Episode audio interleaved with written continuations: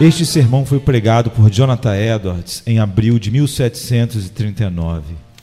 Estes irão para o castigo eterno. Mateus 25, 46. Neste capítulo, temos a mais singular descrição do dia do juízo de toda a Bíblia.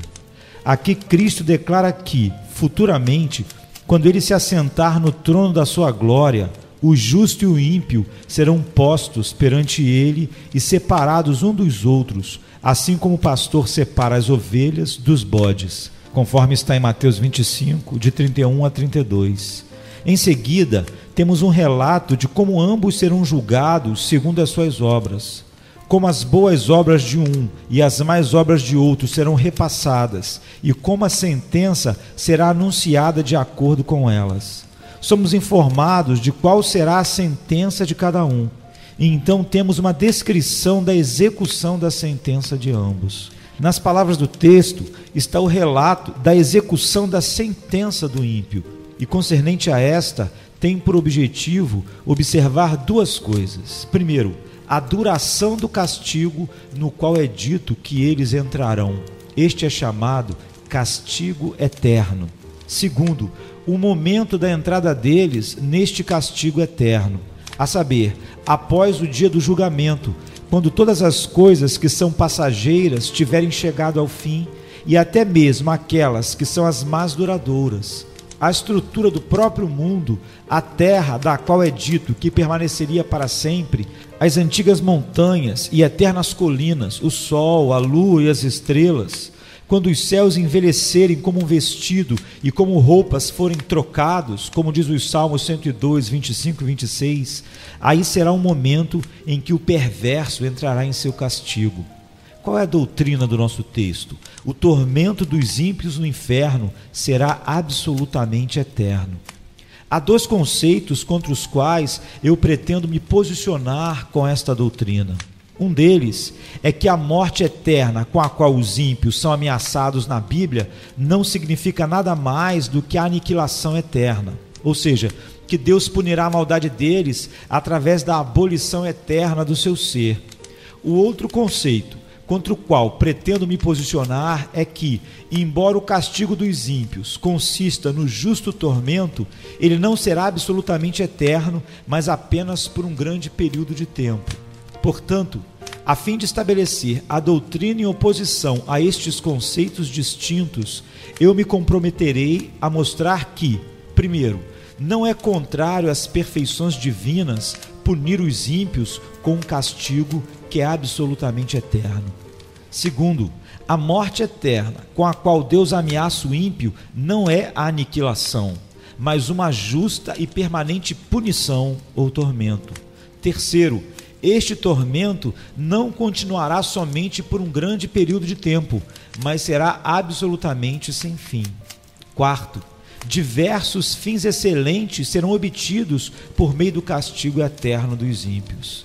Então, em primeiro lugar, não é contrário às perfeições divinas punir os ímpios com um castigo que é absolutamente eterno. Esta é a soma das objeções que geralmente são feitas contra esta doutrina ela é inconsistente com a justiça e especialmente com a misericórdia de Deus, é o que dizem.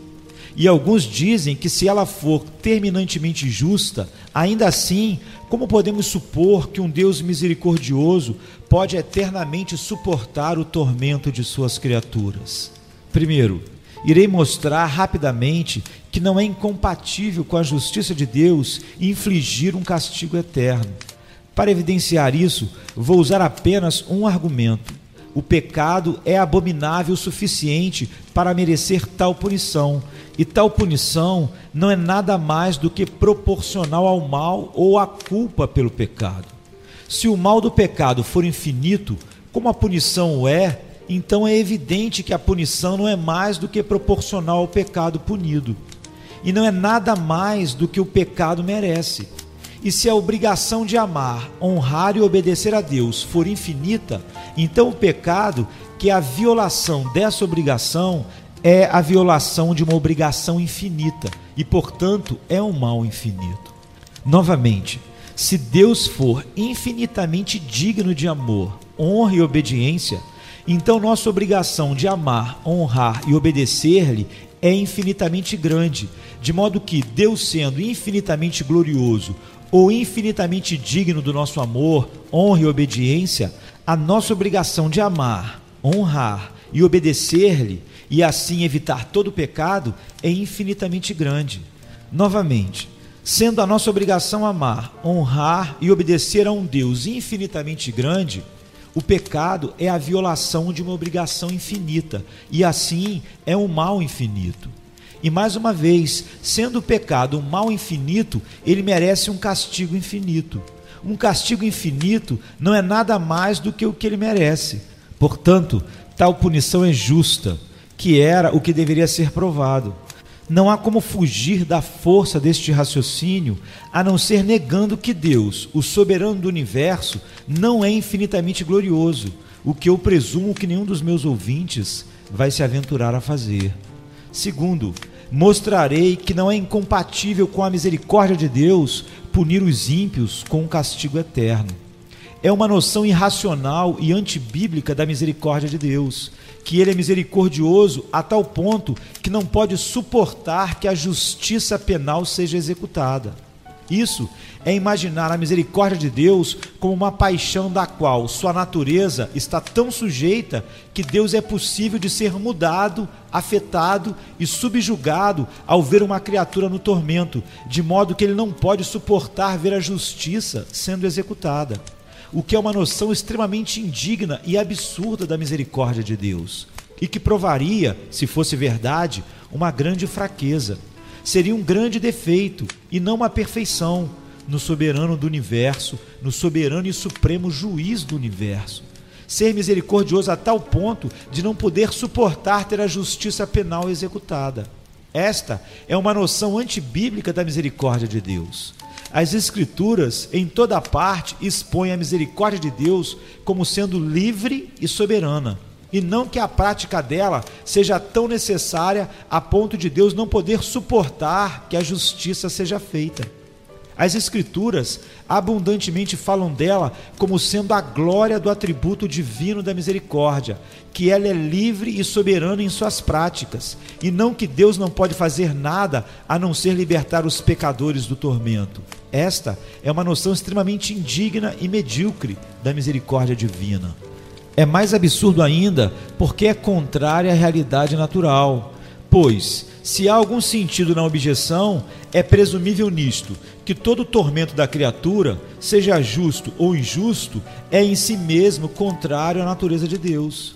Pois se a sua misericórdia for de natureza tal que um grande grau de tormento, apesar de justo, é contrário à sua natureza, então basta aumentar a misericórdia e em seguida um grau menor de tormento é contrário à sua natureza, bastando então aumentar novamente a misericórdia, e um grau ainda menor de tormento continua contrário à sua natureza. Portanto, se a misericórdia de Deus é infinita, qualquer tormento é contrário à sua natureza. O que vemos ser contrário a toda a realidade pois vemos que Deus, em sua providência, de fato, inflige grandíssimas aflições sobre a humanidade, mesmo nesta vida. Entretanto, fortes objeções desse tipo contra o tormento eterno dos ímpios podem parecer aos carnais, homens de coração insensato, como se o tormento fosse contrário à justiça e misericórdia de Deus. Todavia, a sua força aparente surge de uma falta de senso do mal infinito, da odiosidade e da provocação que há no pecado. Por isso, parece-nos não ser adequado que qualquer pobre criatura seja objeto de tanto tormento, porque não temos nenhum senso de algo que é abominável e provocante em qualquer criatura responsável por isso. Se tivéssemos, então esta aflição infinita não pareceria inadequada, pois uma coisa apenas pareceria correspondente e proporcional à outra, e assim a mente descansaria nisto como sendo justo e apropriado, e nada mais do que é próprio de ser ordenado pelo justo, santo e bom governador do mundo. Podemos ser convencidos disso por esta consideração, quando ouvimos ou lemos alguns casos horrendos de crueldade Pode ser contra alguma pobre criança inocente ou algum santo mártir. Seus cruéis perseguidores, não tendo nenhuma consideração por seus gritos e choros, apenas se divertindo com o tormento deles, e não tendo misericórdia nem mesmo para pôr um fim às suas vidas, nós temos uma compreensão do mal deles, e isso nos marca profundamente. Por isso, parece justo, em todos os sentidos, adequado e apropriado, que Deus inflinja um castigo terrível sobre as pessoas que tenham cometido tal perversidade. Não parece discordar em nada da perfeição do juiz do mundo. Podemos pensar nisso sem nos chocarmos completamente. A razão é porque temos um senso do mal da conduta deles e um senso da relação que existe entre o mal ou culpa e a punição.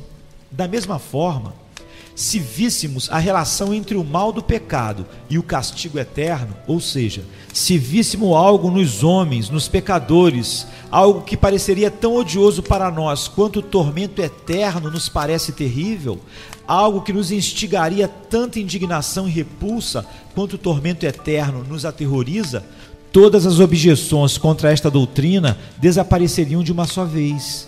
Embora agora pareça inconcebível, e quando ouvimos falar do tamanho do grau e da duração dos tormentos, como é manifestado nesta doutrina, e pensamos o que é a eternidade, parece impossível que tais tormentos devam ser infligidos a pobres e débeis criaturas por um Criador que tem infinita misericórdia. No entanto, isto origina-se principalmente destas duas causas. Primeiro, esta doutrina é tão contrária às inclinações depravadas da humanidade que os homens odeiam acreditar nela e não conseguem suportar que isso seja verdade.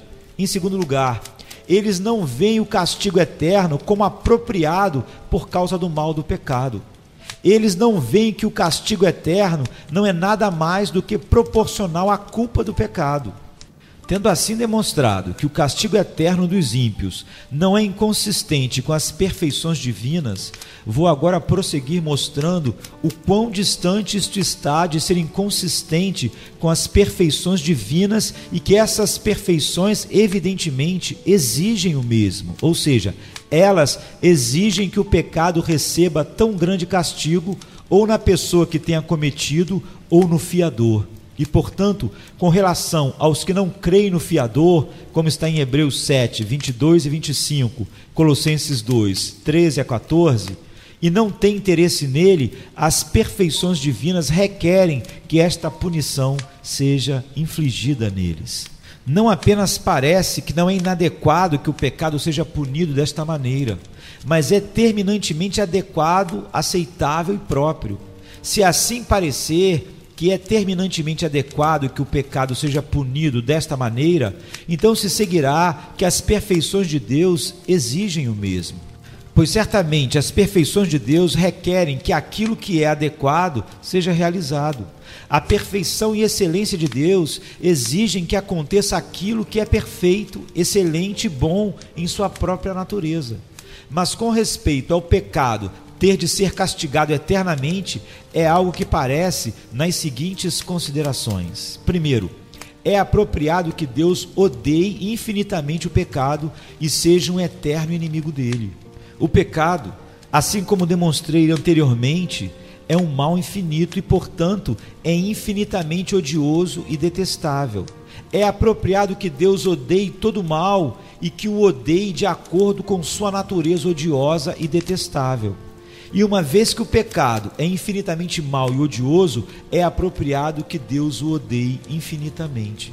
Em segundo lugar, se o ódio infinito ao pecado for adequado ao caráter divino, logo as expressões de tal ódio também são adequados a este personagem, pois aquilo que é adequado de ser é adequado de ser expressado. Aquilo que é belo em si mesmo é belo quando demonstrado se for adequado que Deus é um eterno inimigo do pecado ou que ele o odeie infinitamente, então é adequado que ele haja como tal inimigo.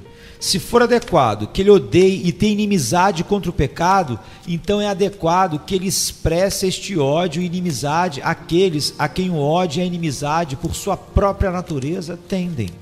Mas certamente o ódio, em sua própria natureza, tende à oposição e se opor contra aquilo que é odiado e a procurar o seu mal e não o seu bem, e isto de acordo com o ódio. Grande ódio tende naturalmente para um grande mal, e infinito ódio ao infinito mal do seu alvo.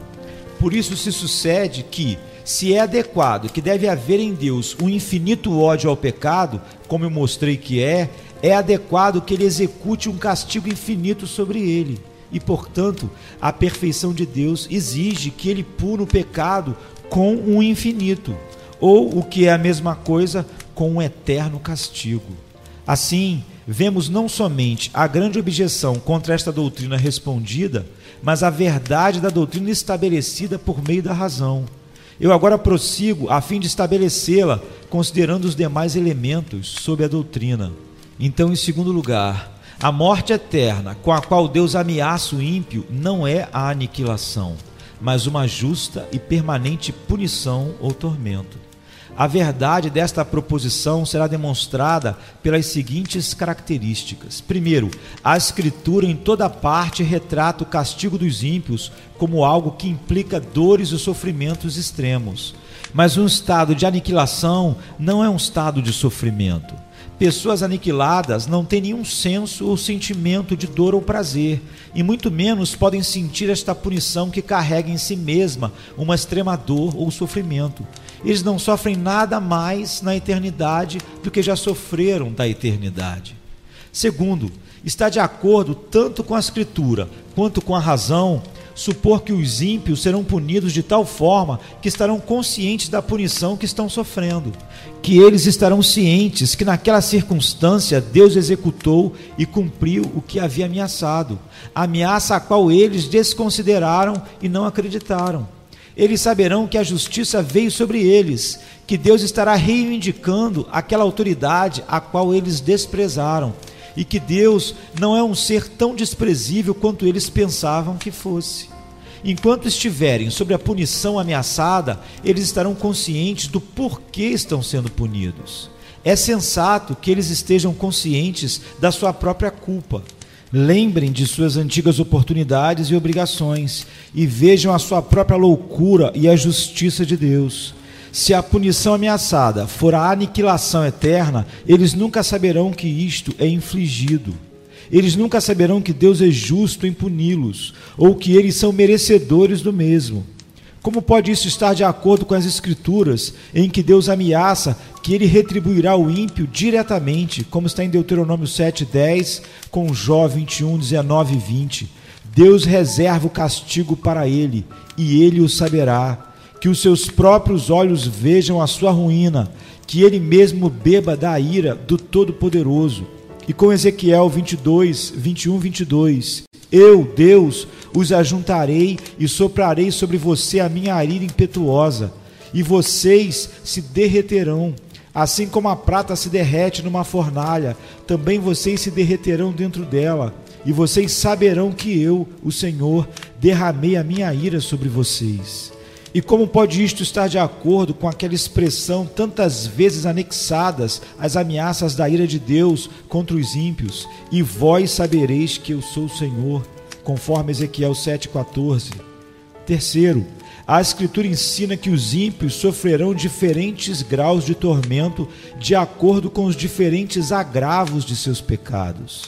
Mas eu lhes digo que qualquer que se irar contra o seu irmão estará sujeito a julgamento. Também qualquer que disser a seu irmão, racá, será levado ao tribunal. E qualquer que disser louco, corre o risco de ir para o fogo do inferno. Mateus 5, 22. Aqui Cristo nos ensina que o tormento dos ímpios será distinto para cada pessoa de acordo com o diferente grau de sua culpa haverá mais tolerância para Sodoma e Gomorra, para Tiro e Sidom, do que para as cidades onde a maioria dos milagres de Cristo foram realizados, conforme Mateus 11, 21 e 24. Novamente, nosso Senhor nos assegura que aquele servo que conhece a vontade do seu Senhor e não prepara o que ele deseja, nem o realiza, receberá muitos açoites. Mas aquele que não a conhece e pratica coisas merecedoras de castigo, receberá poucos açoites, como está em Lucas 12, 47 a 48. Essas várias passagens da Escritura infalivelmente provam que haverá diferentes graus de punição no inferno, o que é totalmente inconsistente com a suposição de que a punição consiste na aniquilação, no qual não pode haver graus. Quarto, a Escritura é muito clara e rica neste assunto, que o castigo eterno dos ímpios consistirá no sofrimento e tormento consciente e não na aniquilação. O que se diz sobre Judas é digno de ser observado aqui. Melhor lhe seria não haver nascido. Mateus 26, 24. Isso parece claramente nos ensinar que o castigo dos ímpios é tal que a sua existência como um todo é pior do que a não existência. Mas se a sua punição consiste meramente na aniquilação, isso não é verdade. É dito que os ímpios, em seu castigo, lamentarão, chorarão e rangerão seus dentes, o que não implica apenas na existência real, mas em vida, conhecimento e atividade. E que eles são, de uma maneira muito consciente e intensa, afetados por sua punição, como está em Isaías 33, 14. Pecadores no estado da sua punição são retratados como seres habitando como em chamas eternas. Mas se eles são apenas transformados em nada, onde é a base para essa retratação? É absurdo dizer que os pecadores habitarão com a aniquilação, pois não há habitação neste caso. Também é absurdo chamar a aniquilação de fornalha ardente, o que implica em um estado de existência, sensibilidade e dor extrema, enquanto na aniquilação não há nenhum nem outro.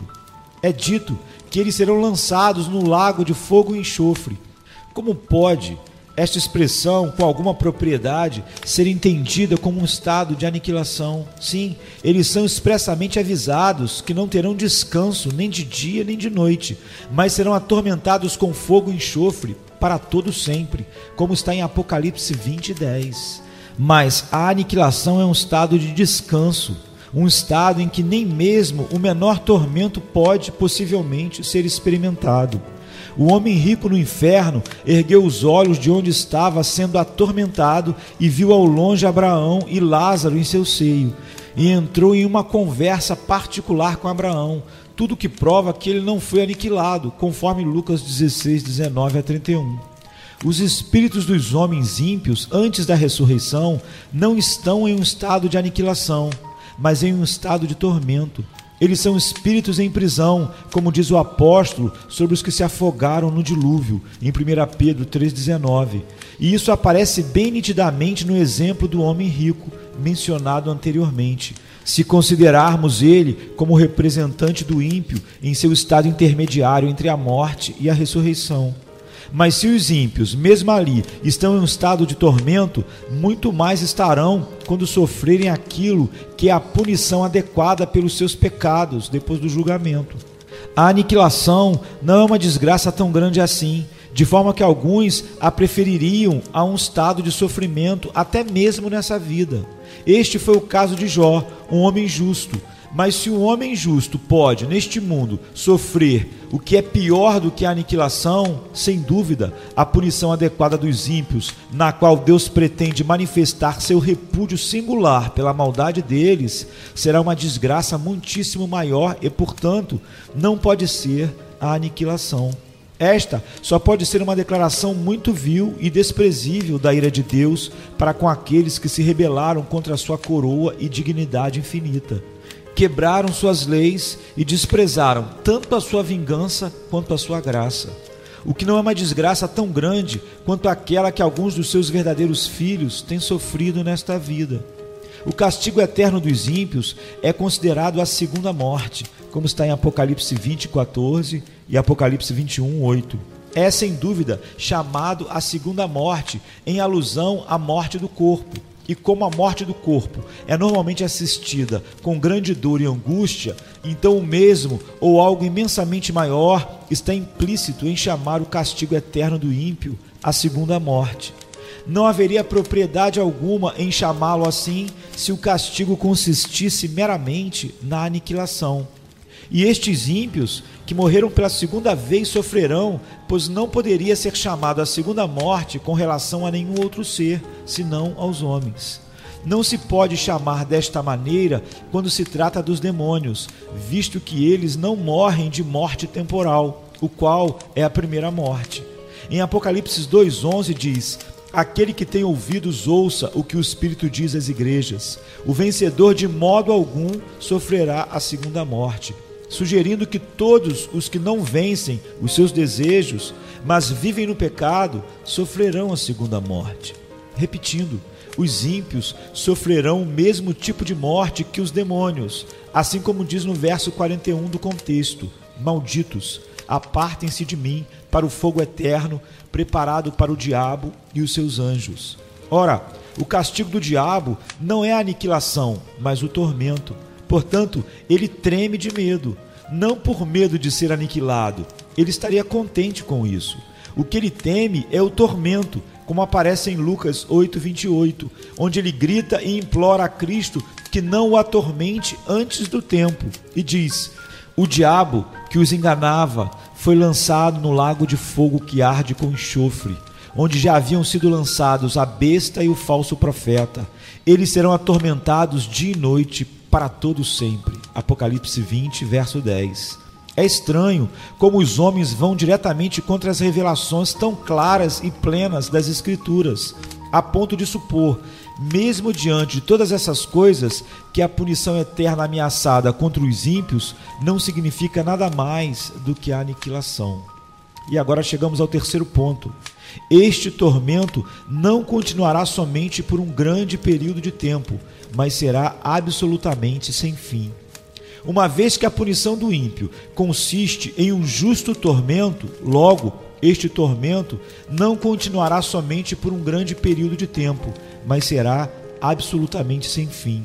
Há dois grupos distintos que têm sustentado que os tormentos do inferno não são absolutamente eternos. Alguns supõem que nas ameaças do castigo eterno, os termos utilizados não necessariamente implicam uma eternidade propriamente dita, mas apenas um grande período de tempo.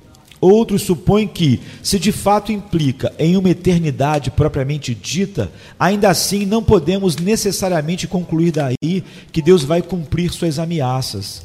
Por isso irei, primeiro, mostrar que as ameaças do castigo eterno, de fato, clara e plenamente, implicam em uma absoluta eternidade propriamente dita, e não apenas um longo período de tempo. Isso é demonstrado, um, porque quando a Escritura fala dos ímpios sendo condenados a uma punição, no momento em que todas as coisas temporais chegarem a um fim, ela fala deste castigo como sendo eterno, assim como no texto e em outras passagens. É verdade que o termo para sempre nem sempre é utilizado na Escritura significando eternidade. Às vezes significa enquanto o homem vive, como em Romanos 7:1. Neste sentido, é dito que o servo hebreu que escolhesse permanecer com seu mestre deveria ter sua orelha furada e servir o seu senhor para sempre conforme Êxodo 21, 5 e 6. Às vezes, significa durante a continuação do Estado e da Igreja dos Judeus. Nesse sentido, várias leis que eram particulares àquela igreja e que só deveriam permanecer em vigor enquanto a igreja durasse, são chamados estatutos perpétuos, conforme Êxodo 27, 21, 28, 43 e outros textos. Às vezes, significa enquanto o mundo existir, assim como em Eclesiastes 1:4, gerações vêm e gerações vão, mas a terra permanece para sempre.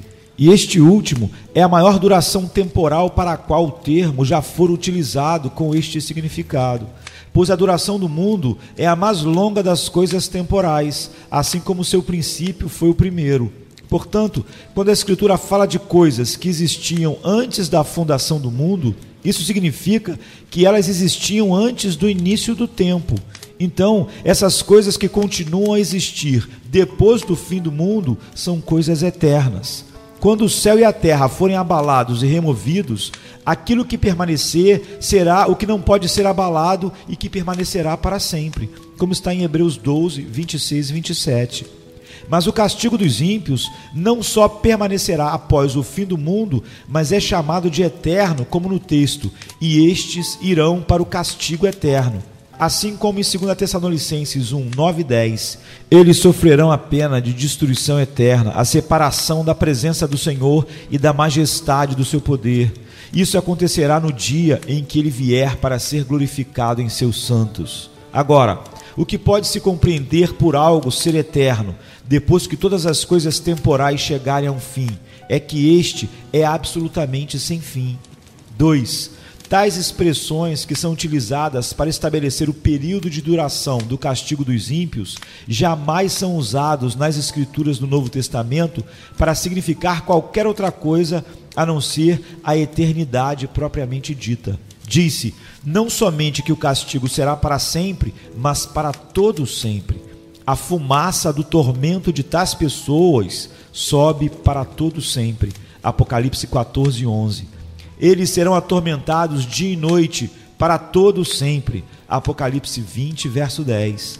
Sem dúvida, o Novo Testamento tem certa expressão que significa a eternidade propriamente dita, a qual tem sido frequentemente ocasião para discussão.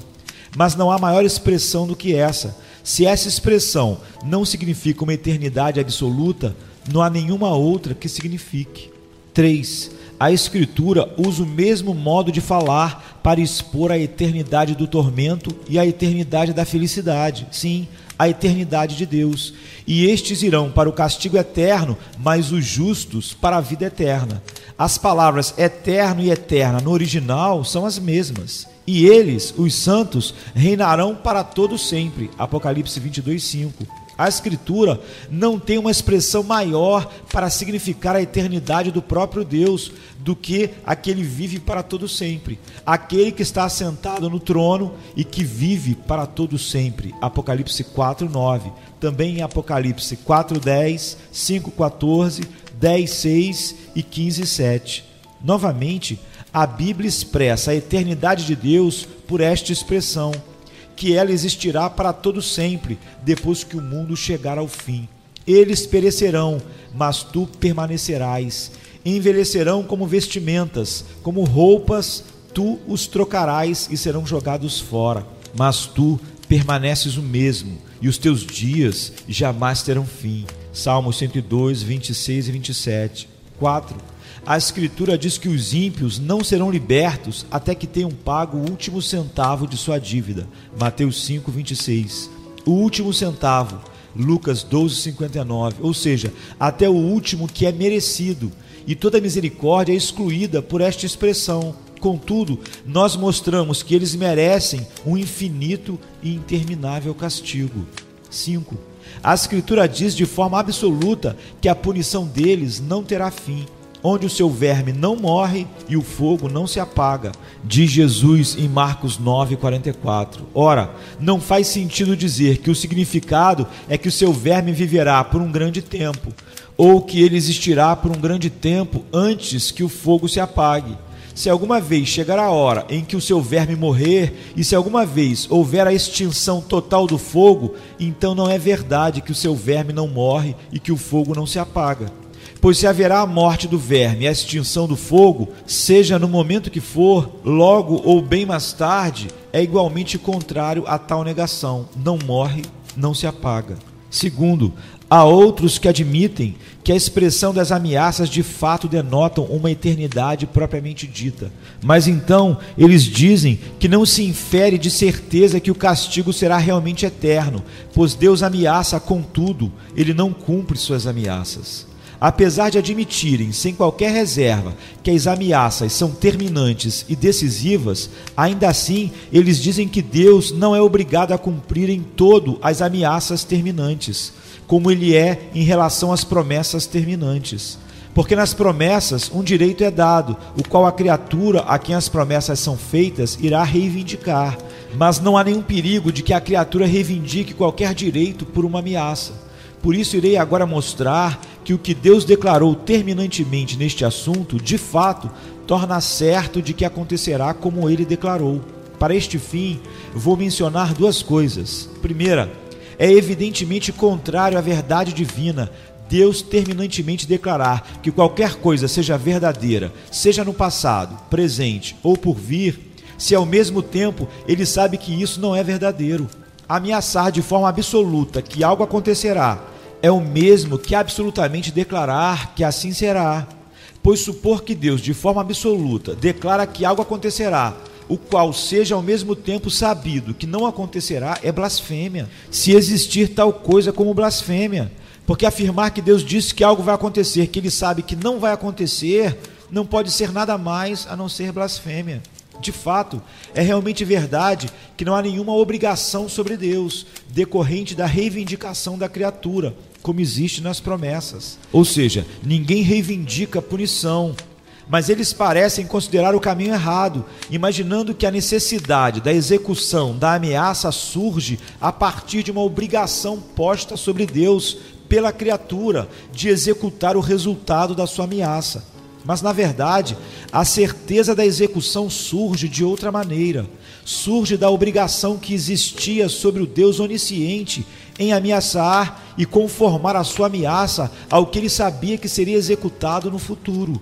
Embora, estritamente falando, Deus não seja, propriamente dito, obrigado pela criatura a executar o que ameaçou, ainda assim, ele não era de maneira alguma obrigado a ameaçar se ao mesmo tempo ele soubesse que não deveria ou não iria cumprir, pois isso não seria consistente com a sua verdade. Portanto, na verdade de Deus há uma conexão inviolável entre as ameaças terminantes e a execução. Aqueles que supõem que Deus declarou terminantemente que ele faria ao contrário do que ele sabia que iria acontecer, também supõem que ele absolutamente ameaçou ao contrário do que sabia ser a verdade. E como pode alguém falar ao contrário do que ele sabe ser a verdade? Declarando, prometendo, ameaçando ou de qualquer outra maneira, de forma consistente com a inviolável verdade. Isto é inconcebível. As ameaças significam algo, e se elas forem feitas de forma consistente com a verdade, elas têm verdadeiros significados, ou significam a verdade daquilo que deve ser. Se as ameaças absolutas significam alguma coisa, elas significam o futuro do que foi ameaçado. Mas se o futuro do que foi ameaçado não for verdadeiro e real, então como pode a ameaça ter um verdadeiro significado? E se Deus, nelas, fala ao contrário do que ele sabe e ao contrário do que ele pretende, como pode ele falar a verdade? Isto é inconcebível. Ameaças absolutas são uma espécie de previsão.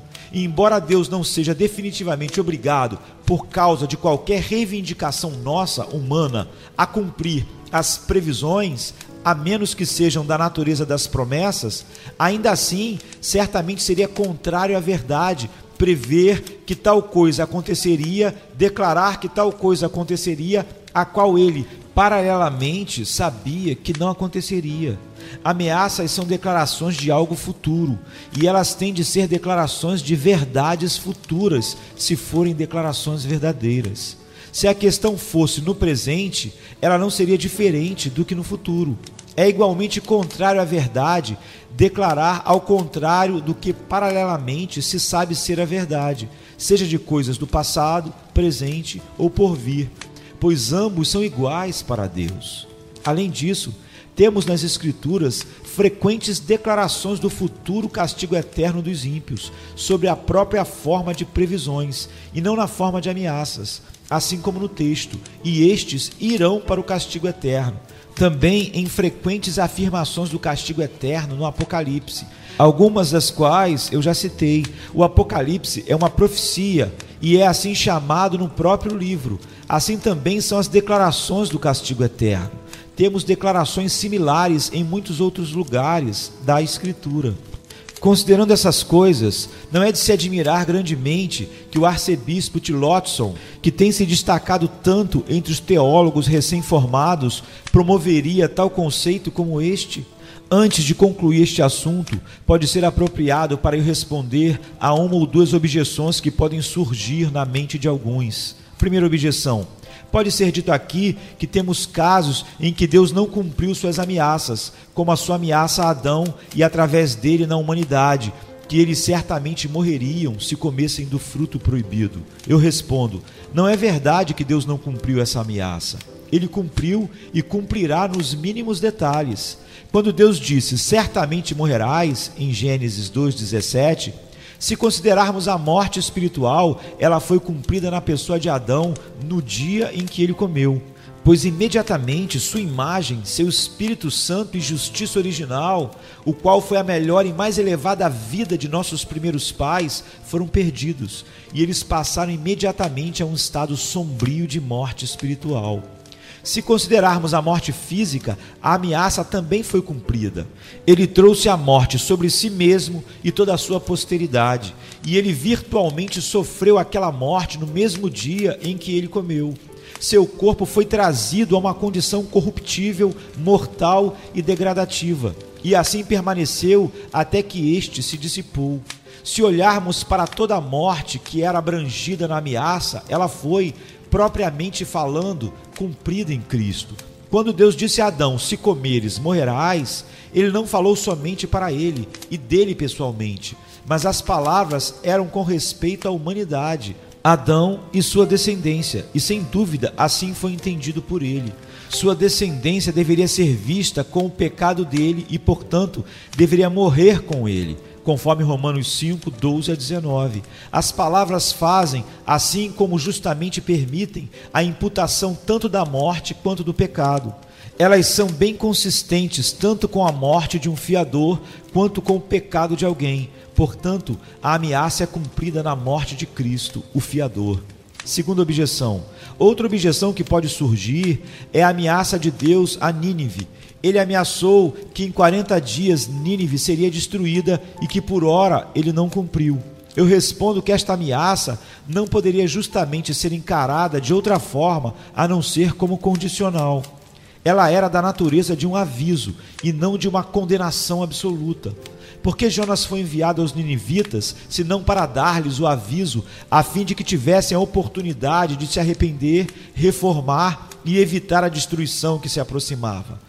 Deus não tinha outro projeto ou finalidade em enviar um profeta a eles, senão que fossem advertidos e provados por ele. Da mesma maneira como Deus advertiu os israelitas, Judá e Jerusalém, antes da sua destruição. Portanto, os profetas, juntamente com suas profecias da destruição que se aproximava, faziam fervorosas exortações ao arrependimento e à reforma, a fim de que a destruição fosse evitada. Nada mais poderia ser justamente entendido por uma real ameaça, além de que Nínive seria destruída em 40 dias se continuasse como era pois foi por causa da sua maldade que aquela destruição foi prenunciada, e assim os ninivitas entenderam. Portanto, quando a causa foi removida, o efeito cessou. Era contrário à maneira habitual de Deus neste mundo ameaçar uma punição e destruição de forma absoluta por causa do pecado, de forma que esta viesse inevitavelmente sobre as pessoas ameaçadas, impedindo que elas se arrependessem, reformassem e fizessem o que deveriam. Se em algum momento eu decretar que uma nação ou um reino seja arrancado, despedaçado e arruinado, e se essa nação que eu adverti converter-se da sua perversidade, então eu me arrependerei e não trarei sobre ela a desgraça que eu tinha planejado. Jeremias 18, 7 e 8. Portanto, Todas as ameaças desta natureza tinham uma condição implícita nelas, de acordo com a forma conhecida e declarada do tratamento de Deus. E os ninivitas não tomaram isso como uma sentença absoluta de condenação. Se tivessem, teriam desistido de qualquer benefício por meio do jejum e da reforma. Mas a ameaça da ira eterna é terminante e absoluta. Não há nenhum lugar na palavra de Deus onde podemos obter qualquer condição. A única oportunidade de escapar é neste mundo. Este é o único estado de provação no qual temos qualquer oferta de misericórdia ou lugar para arrependimento. E agora chegamos ao nosso quarto ponto. Diversos fins excelentes e importantes serão obtidos por meio do castigo eterno dos ímpios. Primeiro, por este meio, Deus vindica sua majestade ofendida. Aonde os pecadores lançam seu desprezo e pisoteiam Deus vindica, honra e faz Sua majestade aparecer, uma vez que ela é realmente infinita, mostrando que é infinitamente terrível rejeitá-la ou ofendê-la. Segundo, Deus glorifica a sua justiça. A glória de Deus é o maior bem. A sua glória é o fim principal da criação. É mais importante do que qualquer outra coisa. Mas este único caminho onde Deus glorificará a si mesmo, como por exemplo, na destruição eterna dos ímpios, ele glorificará a sua justiça. Ali ele aparecerá como o justo governador do mundo. A justiça vingativa de Deus se mostrará terminante, precisa, temível e terrível, e portanto gloriosa. Terceiro, por meio disso, Deus indiretamente glorifica a sua graça nos vasos de misericórdia. Os santos no céu contemplarão os tormentos dos condenados. A fumaça do tormento de tais pessoas sobe para todo sempre. Apocalipse 14, 11. Sairão e verão os cadáveres dos que se rebelaram contra mim, e seu verme não morrerá, e o seu fogo não se apagará, e causarão repugnância a toda a humanidade. Isaías 66, 24. E em Apocalipse 14, 10 é dito que eles serão atormentados na presença dos santos anjos e na presença do Cordeiro. Logo, eles serão atormentados na presença também dos santos glorificados. Por meio disto, os santos serão mais conscientizados de quão grande é a sua salvação quando eles verem quão grande é o tormento do qual Deus os salvou e quão grande diferença há entre o seu estado e o estado dos outros, os quais não eram por natureza e talvez por algum tempo na prática mais pecaminosos e imerecedores do que eles, isto os dará um senso maior das maravilhas da graça de Deus para com eles. Sempre que eles olharem para os condenados, isso os incitará a um senso vivo de admiração pela graça de Deus em Cristo, em tê-los dado tal graça para os diferenciar. O apóstolo nos diz que esta é uma das finalidades da condenação dos ímpios. E se Deus, querendo mostrar a sua ira e tornar conhecido o seu poder, suportou com grande paciência os vasos da sua ira, preparados para a destruição. Que dizer se ele fez isso para tornar conhecidas as riquezas de sua glória aos vasos de sua misericórdia que preparou de antemão para a glória. Romanos 9, 22 e 23. A visão do tormento dos condenados fará dobrar o ardor do amor e da gratidão dos santos no céu. Quarto, a visão dos tormentos do inferno exaltará a felicidade dos santos eternamente. Eles não somente estarão mais conscientes da grandeza e da gratuidade da graça de Deus em sua felicidade, mas isso realmente aumentará a felicidade deles, uma vez que os fará mais cientes da sua própria felicidade.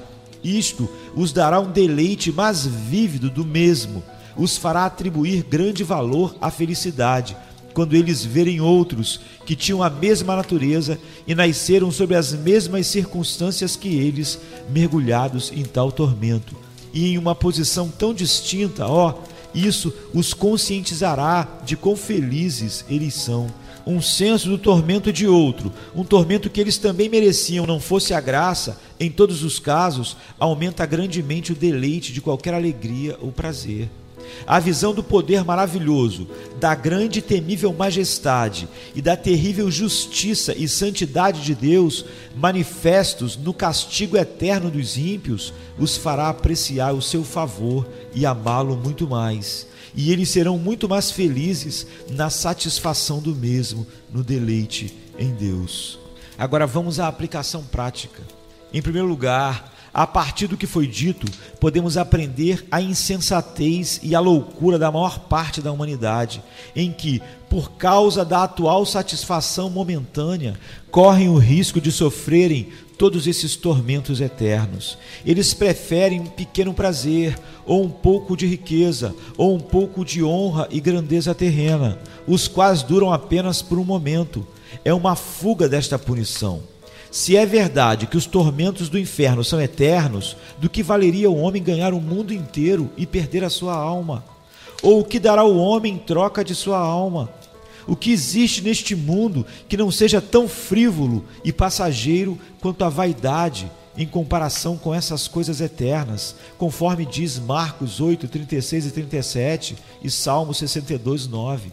Quão loucos são os homens que tantas vezes ouvem essas coisas e fingem acreditar nelas, os quais vivem apenas um pouco de tempo, alguns anos, que nem ao menos esperam viver aqui mais do que outros da sua espécie normalmente vivem, e que mesmo assim estão desatentos sobre o que será deles no outro mundo, onde não há mudança e nem fim.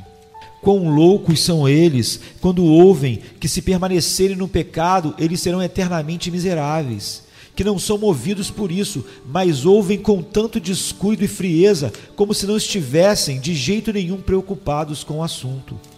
Quando não reconhecem, senão que este pode ser o seu caso e que eles podem sofrer estes tormentos ainda antes que esta semana chegue ao fim. Como pode os homens serem tão descuidados sobre tão importante assunto como a sua própria destruição e tormento eterno? Que estranha insensibilidade sem sentido possuem os corações dos homens. Que coisa comum é esta, ver homens que são avisados de domingo a domingo do tormento eterno e que são tão mortais quanto outros homens, serem tão descuidados quanto a isso que eles não aparentam de forma alguma restringidos de qualquer coisa que suas almas cobissem.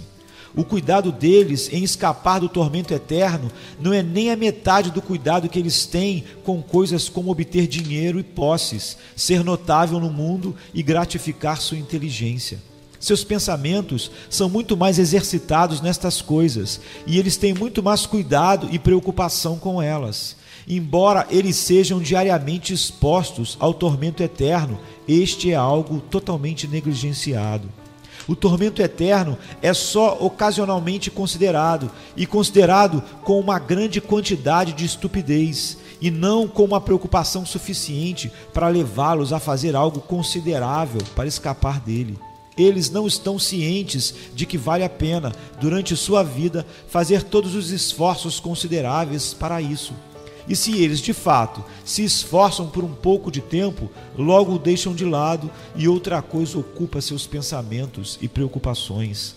Assim se vê entre jovens e velhos. Multidões de jovens levam uma vida descuidada, tendo pouca preocupação por sua salvação. Assim, você pode ver entre as pessoas de meia idade com muitos que já são mais velhos e que certamente se aproximam da sepultura. No entanto, essas mesmas pessoas parecem reconhecer que a maior parte dos homens que vão para o inferno e sofrem o tormento eterno não tem nenhuma preocupação com isso. No entanto, eles farão e fazem o mesmo. Quão estranho é que os homens se divertem e repousam enquanto estão, desta maneira, suspensos sobre as chamas eternas ao mesmo tempo não tendo nenhuma posse de suas vidas e não sabendo quão logo o fio em que estão suspensos vai arrebentar. Aliás, eles nem fingem saber. E se o fio arrebentar, eles se foram. Eles estão perdidos para sempre e não há solução. No entanto, eles não se incomodam muito com isso, nem darão ouvidos àqueles que os alertam, rogando-lhes que cuidem de si mesmos e trabalhem para sair dessa condição perigosa. Eles não estão dispostos a fazer tanto esforço, eles não escolhem se desviar de entreter a si mesmo com brinquedos e vaidades. Portanto, o homem sábio pode muito bem dizer: o coração dos homens, além do mais, está cheio de maldade e de loucura durante toda a vida, e por fim se juntarão aos mortos, como está escrito em Eclesiastes 9:3. Quão mais sábios são aqueles poucos que fazem disto o seu maior interesse, a fim de estabelecer uma base para a eternidade, a fim de garantirem a sua salvação. Em segundo lugar, irei aprimorar este assunto dando uma exortação aos pecadores para tomarem cuidado de escapar destes tormentos eternos. Se eles forem eternos, alguém poderia pensar que seria suficiente despertar o interesse e incitar a diligência. Se o castigo for eterno, ele é infinito, como alegamos anteriormente, e, portanto, nenhum outro mal, nenhuma morte, nenhum tormento temporário que você já tenha ouvido falar ou que você possa conceber é nada em comparação com este castigo. Mas ele é muito menos concebível. Não apenas como um grão de areia é menor do que todo o universo, mas como ele é menor que o espaço ilimitado que engloba o universo. Portanto, aqui, primeiro, suplicarei a considerarem atentamente quão grande e terrível é a eternidade Embora não seja possível compreendê-la mais através da consideração, ainda assim você pode se tornar mais consciente de que a eternidade não deve ser desconsiderada.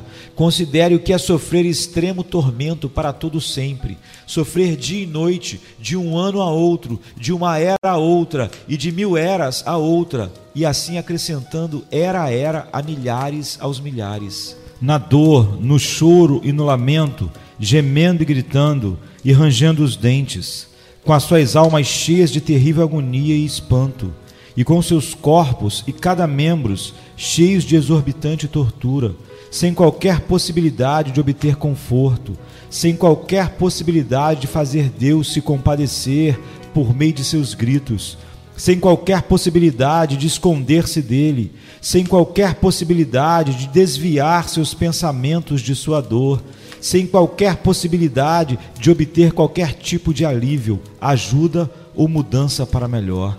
Segundo, considere quão terrível será o desespero em tal tormento. Quão triste será quando você estiver sobre estes excessivos tormentos, ter a certeza que você nunca, nunca ficará livre deles. Não haverá nenhuma esperança. Embora você desejasse ser transformado em nada, você não teria nenhuma esperança disso. E embora você desejasse ser transformado em um sapo ou em uma serpente, você não teria nenhuma esperança disso. E embora você se alegrasse se pudesse ter algum alívio depois de ter sofrido esses tormentos milhões de eras, você não teria nenhuma esperança disso. Depois de ter acabado a era do sol, da lua e das estrelas, em seus dolorosos gemidos e lamentações, sem descanso nem de dia nem de noite, nem sequer um minuto de alívio, ainda assim você não teria nenhuma esperança de um dia ser liberto. Depois de ter se passado mais de mil eras semelhantes, você não teria nenhuma esperança, mas você saberia que não estaria nem um pouco mais perto do fim do seu tormento. Mas onde haveria os mesmos gemidos, os mesmos gritos, os mesmos lamentos, incessantemente vindos de você, e que a fumaça do seu tormento continuaria a subir para todo sempre.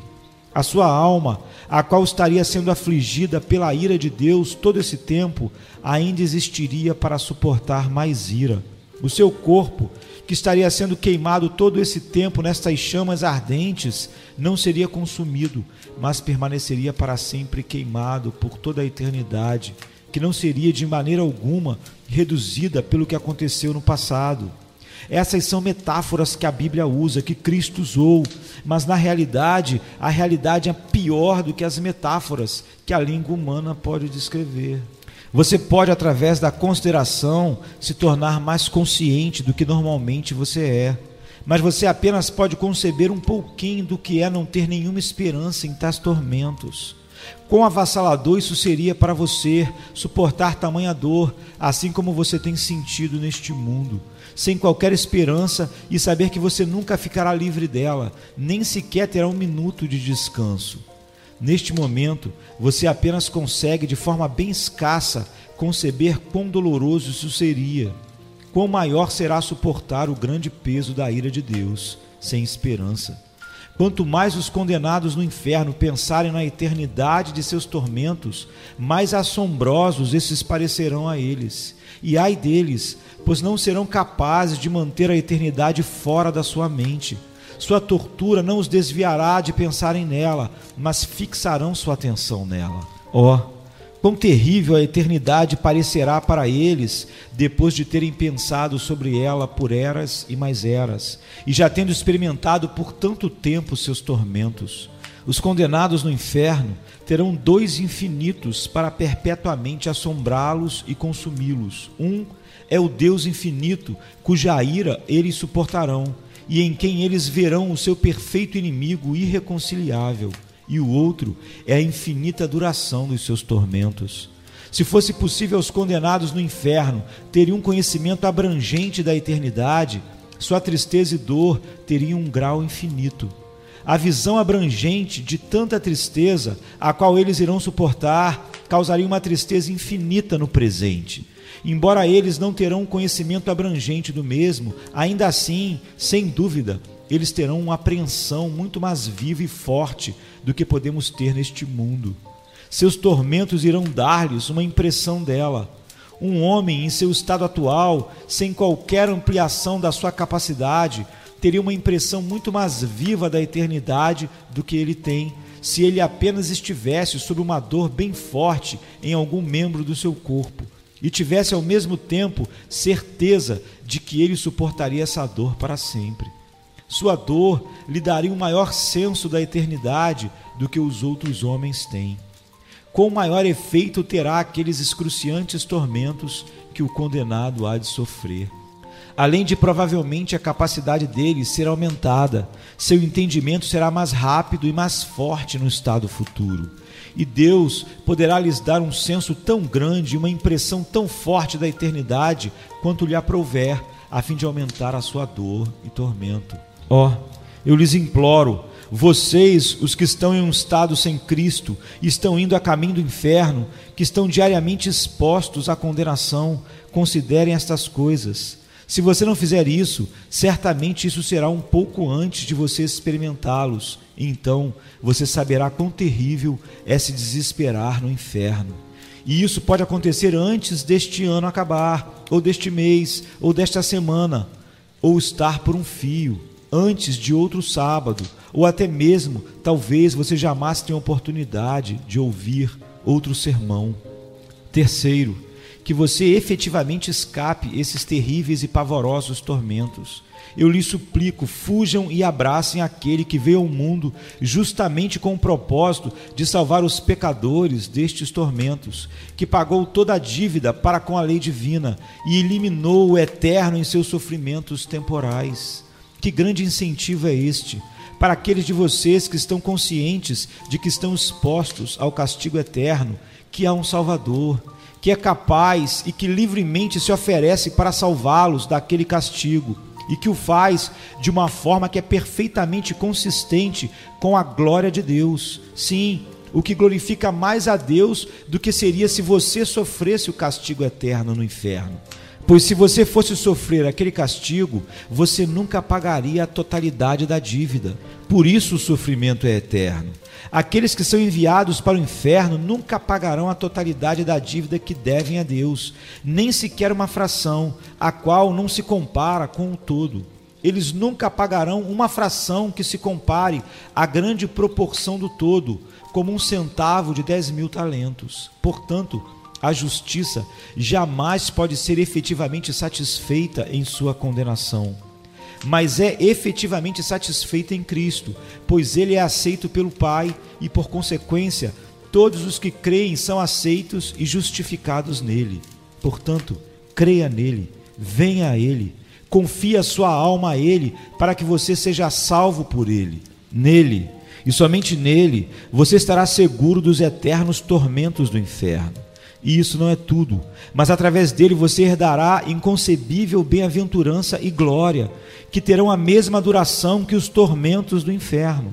Pois, assim como no último dia os ímpios irão para o castigo eterno, assim o justo, aqueles que foram justificados por Cristo, ou aqueles que confiam em Cristo, irão para a vida eterna.